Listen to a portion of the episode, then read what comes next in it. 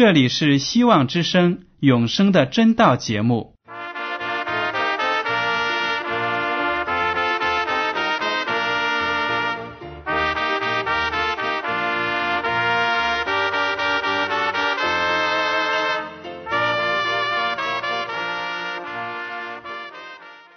亲爱的听众朋友们，你们好，我是艾德，很高兴今天能和你们在永生的真道这个栏目中见面。耶稣说：“听上帝的话语，并且遵守的人是最有福气的。”所以，艾德现在能够通过电波和你们分享上帝的教导，感到十分快乐。我也希望众位弟兄姐妹。还有那些正在寻求真道的朋友们，也能够珍惜这段时光。大家不妨在手边准备好纸和笔，将今天讲到的要点和经文章节做些记录，以便过后自己再亲自查考圣经。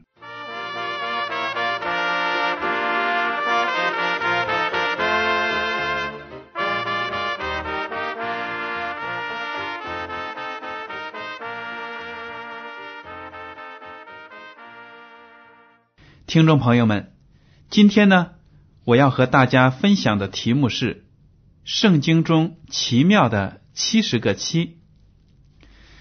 上个世纪八十年代后期，国内的改革开放已经进行了十几年，所以呢，文化市场十分的繁荣，书店里有五花八门的书籍出售，许多在解放后逐渐销声匿迹的书籍呢。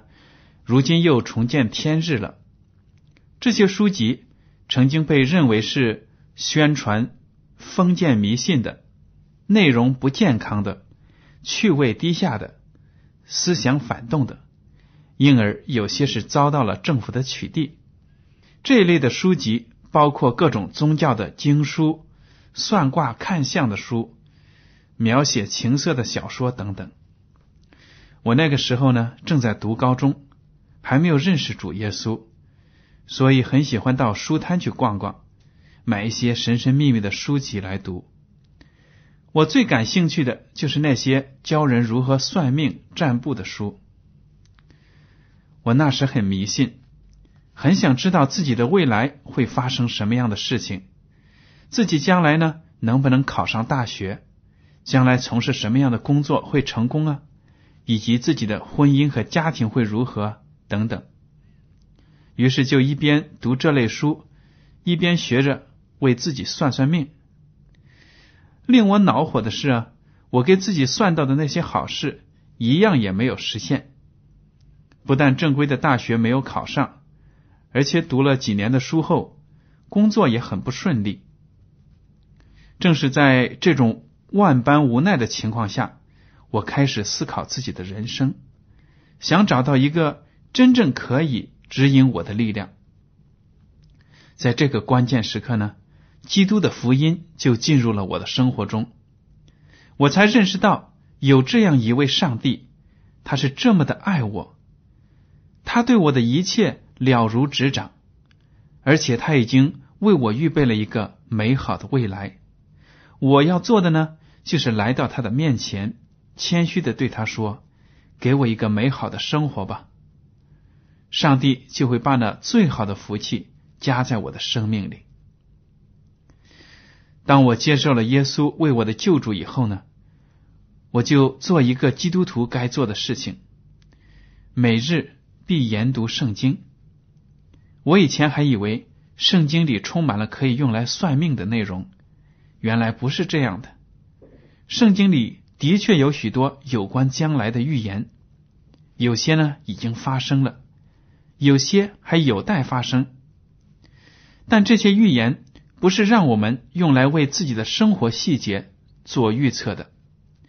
整本圣经所要展现的中心人物是耶稣基督，所有的预言都是围绕着他的生活、使命、圣功和他为人类预备的未来而发出的。旧约的以赛亚书四十六章。九到十节说道：“你们要追念上古的事，因为我是上帝，并无别的上帝。我是上帝，再没有能比我的。我从起初指明末后的事，从古时言明未成的事，说我的筹算必立定，凡我所喜悦的，我必成就。大家看呢，在这些经文中，上帝清清楚楚的向世人表明了他有预言未来的能力，因为他是世界的主宰。上帝在做每一样事情之前呢，都会把自己的意图告诉那些拣选的先知们，让他们把这些打算记录下来，转达给其他的人。上帝呢，绝不会一言不发就降灾给某个人或者某个国家，他会留给人充足的时间去思考他的旨意，然后呢，再做出自愿的回应。耶和华上帝的选民以色列人，千百年来世世代代都在期待着弥赛亚，也就是救世主，期待着救世主的降临。对于人类的救主，上帝自然会花大量的篇幅在圣经中描述。您说对吗？在旧约圣经里啊，有关耶稣的生平的预言是不胜枚举的。今天呢？我想和大家分享的是一个有关弥赛亚的预言。这个预言清楚的表明了上帝预先知道以色列人会杀害他们望眼欲穿、苦苦等待的弥赛亚，还表明了耶稣在这个世界上所做的圣功的意义，以及他在世上生活的时间等等。当你明白了这个预言之后呢？我敢说，你一定会惊讶，圣经中预言的准确度这么高。你也会明白，上帝话语中所带有的能力是那样的大。好了，我们就来一起研究一下这个奇妙的预言吧。让我们把圣经翻开到旧约的但以理书八章第十四到二十六节。其中呢，就提到上帝向先知但以里讲述了一个两千三百日的预言。但以理困惑不解，并且呢，因此病了数日。他当时还有另一件心事，就是想知道何时才能和其他的以色列民返回故土耶路撒冷。听众朋友们也许知道，以色列民在历史上。多次背叛上帝，于是呢，上帝兴起了巴比伦帝国来攻打他们。以色列沦陷以后呢，尼布加尼撒王率领的巴比伦军队将以色列人赶出家园，把他们掳掠到巴比伦。年少的但以里也在这群俘虏当中，尽管他凭着上帝的恩典得到了尼布加尼撒王的赏识和重用。他的心中呢，依然是思念着巴勒斯坦的故乡。眼看流亡的生活将近七十年了，但以理思乡之情是更加的深切。当他在读先知耶利米的书时，知道上帝定义要让以色列人被流放异国七十年。现在七十年快完了，这个预言会实现吗？于是啊。但以理就恒心的向耶和华上帝祷告，祈求能够明白这个预言。上帝聆听了他的祷告，并差遣他的天使加百列向但以理传授了另一个预言。这个预言不但证实了以色列人可重返家园、再建圣城的应许，并且记载了耶稣基督将要降临人世的时间，其准确性。让人叹为观止。好了，让我们来读一下《但以理书》第九章二十四节：“为你本国之民和你圣城，已经定了七十个期，要止住罪过，除尽罪恶，赎尽罪孽，引进永义，封住异象和预言，并高至圣者。”你当知道，当明白，从初令重建耶路撒冷，直到有受高君的时候，必有七个期和六十二个期。过了六十二个期，那受高者必被剪除。一期之内，他必与许多人坚定盟约；一期之半，他必使祭祀与贡献止息。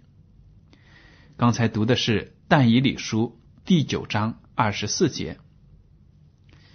要想明白圣经中有关时间的预言，我们必须搞清楚在圣经预言中“一日顶一年”这个解经的原则。“一日顶一年”这个原则呢，在圣经的其他章节之中已经给出我们了，请大家查看一下《以西结书》。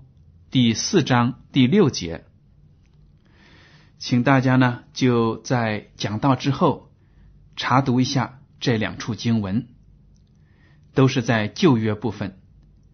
我再重复一遍，就是以西结书的四章六节和民数记十四章三十四节，两处经文都是上帝口述给先知们的预言，在其中呢。上帝亲口告诉他们“一日顶一年”这个有关预言时间的原则。我们还要了解，这七十个期的预言是包含在两千三百日预言之中的，是两千三百日预言的开端。七十个七就代表四百九十年，这是专指定给以色列民的一段时间。有些教会以为。这四百九十年的预言是和两千三百日的预言毫不相干的，是独立的。这个观点是错误的，是不符合圣经的。因为圣经中并没有说出这两个预言是分离的、不相干的。当天使加百列告诉但以里这个预言的时候，清楚的说：“为你本国之民和你圣城。”已经定了七十个期。这句话里的“定了”两个字，在希伯来原文中，意思就是分割、划分。也就是说呢，这个七十个期的预言是从第八章二十六节所提到的两千三百日预言中划分出来的一部分。这个预言是专门用来回答但以理为了本国的前途和命运。所做的祷告，这个预言不但讲述了耶路撒冷的复兴，而且预言了以色列的背逆。他们将把世界的救主弥赛亚耶稣弃绝，并且钉死在十字架上。这段时间一过呢，以色列就会失去他们作为上帝选民的资格。我想补充一点的是，大家通过这个事例。可以看出一个发自内心的祷告所能起到的功效。但以理为了自己本国的命运呢，向上帝诚心的祈求祷告。经上说，他进食披麻蒙灰的祷告，这些都是非常谦卑虚心的表现。我们遇到特别忧伤的事情时，真的有时候是连吃饭的胃口都失去了。也没有了心情去梳妆打扮。先知但以理一想起自己的同胞，就伤心不已，因为整个民族都背弃了耶和华上帝，遭到了上帝的诅咒。听众朋友们，如果我们想到了自己所犯的罪是多么的深重，想到了那些不信主的亲朋好友的深重的罪孽，我们的心情。也会是忧伤的，而且能够在上帝面前像但以里那样谦卑的跪下来祷告。你想，上帝能不垂听我们的呼求之声吗？好了，让我们回到这个七十个七的预言，第九章第二十五节的经文说的非常清楚，预言的年代要从下令重建耶路撒冷的那一年开始算起。其实呢，历史上共有三个重建耶路撒冷的命令。第一个是由波斯王古列于公元前五百三十八年发布的。第二个呢，由大利乌于公元前五百一十九年发布。但是这两个命令都主要针对耶和华的圣殿，而不是着眼于恢复耶路撒冷作为犹太国首府的地位。在这两个命令颁布后呢，都有一些犹太人回归了故土，但是建殿的工程却数次遭到当地其他部族居民的阻挠，而且中断了。那情景呢，就如同当今发生在中东地区的动荡，以色列人和巴勒斯坦人为了领土问题冲突不断。圣殿呢，终于在大力乌王。第六年，也就是公元前五百一十三年建成了。这些故事呢，请大家查看旧约部分的《伊斯拉书》第六章十五节。那么第三个命令，重建耶路撒冷，是由波斯王亚达薛西于公元前四百五十七年发布的。他不但下令。用人力和物力荣耀圣殿，而且呢，赋予犹太人行政之权。这个故事呢，也请大家查看《以斯拉书》第七章二十五至二十六节，从而就恢复了耶路撒冷城的政治生命。所以，第三个命令从意义上远高于前两个，最适合用来推算七十个七的预言。如果我们从这一年，也就是公元前四百五十七年算起，七个七，也就是四十九年之后，到公元前四百零八年，不但耶路撒冷城已经建立起来了，而且犹太人又面临一场属灵上的民族危机，从祭司到平民，个个贪财行淫，在上帝眼中呢，做了许多的恶事。耶和华上帝就兴起先知马拉基训诫以色列民：若不悔改，上帝的名将在外邦人中被尊为大。马拉基书就在这个时候呢写成了，并且是封闭旧约的最后一部先知书。大家可以看一下，马拉基书呢就是旧约部分的最后一本书。这七个七四十九年。就是专门用来预言犹太人的命运的。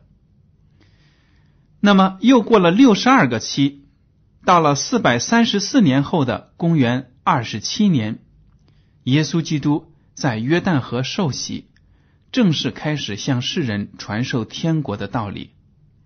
他就是预言中所述的受膏者，也就是弥赛亚救世主。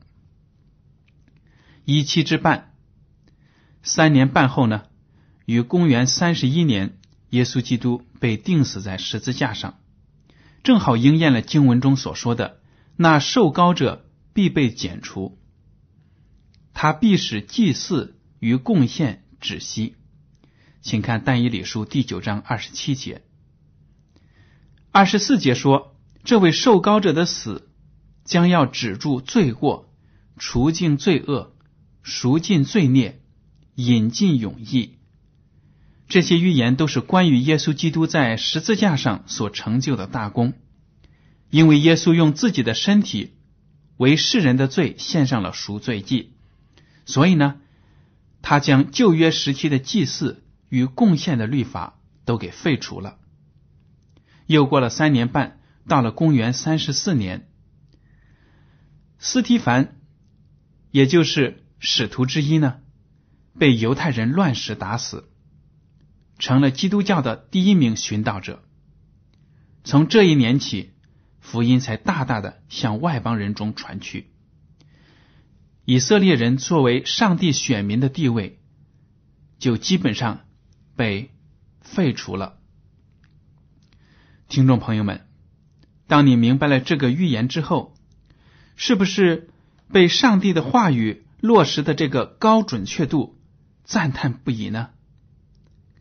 上帝所说出的话语没有一句会落空。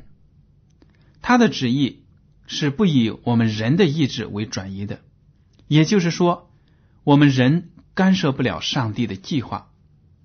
当上帝给了我们悔改的时间，我们别无选择，只能抓紧时间省察自身，在他的限期到期之前呢，改正错误，避免灭顶之灾。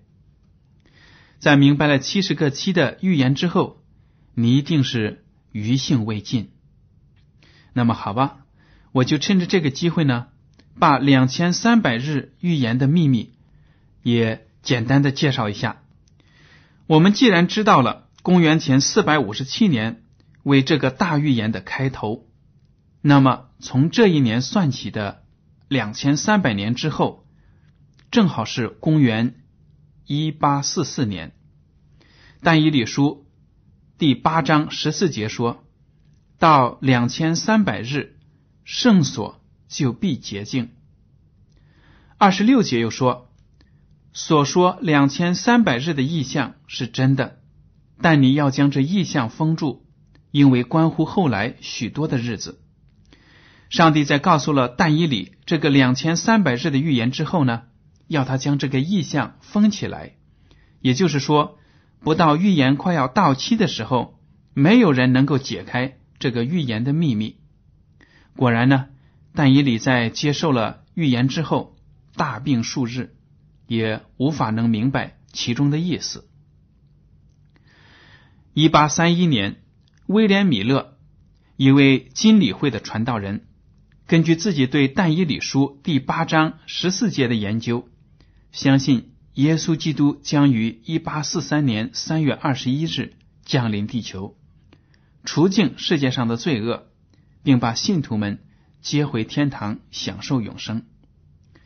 他把圣所就必洁净理解成了人类生存的这个世界要得到洁净。威廉·米勒那充满激情和严密推理的讲道呢，打动了许多听众的心，吸引了众多的跟随者。这些人被称为米勒派，他们来自各个基督教派。他们爱主的心呢，胜过了爱世上的一切。他们热切的盼望耶稣在预定的日子到来，接他们回到天家。为了这个信念，他们中的许多人变卖了自己的财产，把所得的钱用于传道工作，希望更多的人能够在主来临之前呢悔罪归主。这个热潮当时被称为“富林运动”。据估计呢。在北美洲和欧洲，总共有大约五万人投身在这个运动之中。威廉·米勒起初把基督复临的日子定在一八四三年三月二十一日，结果那天基督并没有降临。你可以想象米勒和他的支持者有多么的失望。但是米勒突然意识到自己在推算日期的时候漏掉了一年。原来，从公元前推算日期到公元后时，因为没有公元零年这一年，所以呢，一定要多加一个一。米勒又顿时呢兴奋起来，他急忙把自己的新的发现传扬给别的信徒，于是许多信徒又鼓起精神，望眼欲穿的盼望着一八四四年三月二十一日的到来。在此期间。又有一个信徒提出了，一八四四年十月二十二日才是真正的日子，因为那个日子呢，按照犹太日历来说是赎罪日，只有在这一日，以色列人的大祭司才进入圣殿里的至圣所，对其进行一年一度的洁净仪式。米勒和其他的信徒听了之后呢，就接受了这个解释，于是又专心的盼望。一八四四年十月二十二日，基督复临。听众朋友们，接下来发生的事情，我不说你们也明白。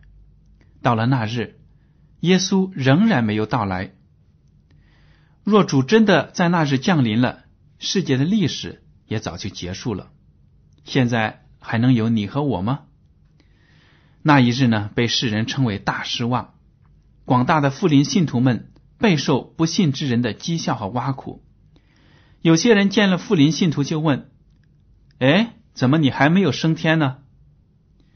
但是有些意志坚定的信徒就会反问：“如果我升天了，你现在会在哪里呢？”许许多多的富林信徒一蹶不振，放弃了自己的信仰，但仍有一些人对主的爱不会动摇，他们决心要从圣经里寻找安慰。就有这么一群信徒，经常聚在一起，共同的祷告、查经。在这低沉的时期呢，互相鼓励。他们又一次研究了两千三百日的预言，认定所推算的日期是正确无误的。那么，难道是这一天要发生的事情被理解错了吗？心中带着这样的疑问，他们各自回家了。但是第二天，其中的两个弟兄在穿过一片玉米地的时候，突然有一个异象显现给其中的一个人，他看到呢。天上的圣殿开了，耶稣基督进入天上的至圣所，开始履行大祭司的职责，清理至圣所。这个信徒呢就恍然大悟，原来呢威廉米勒和其他的富林信徒把但以理书八章十四节说的到两千三百日圣所就必洁净，此句中的圣所理解错了，他们以为呢这个圣所指的是人类居住的地球。其实，它指的是天上的圣所，一个不是人手所造，也不是属乎这世界的圣所。关于这个天上的圣所呢，我请大家阅读一下新约部分的希伯来书第八章二节到第九章十一节。我们也会在以后的永生的真道中学习天上的圣所以及耶稣基督在其中的圣功。听众朋友们，希望您通过今天的学习，能够认识到我们至大的上帝，他对人类历史的安排，还有他为您准备的救赎计划。希望您能抓住时机，接受耶稣基督。好了，今天的永生的真道节目到此就结束了。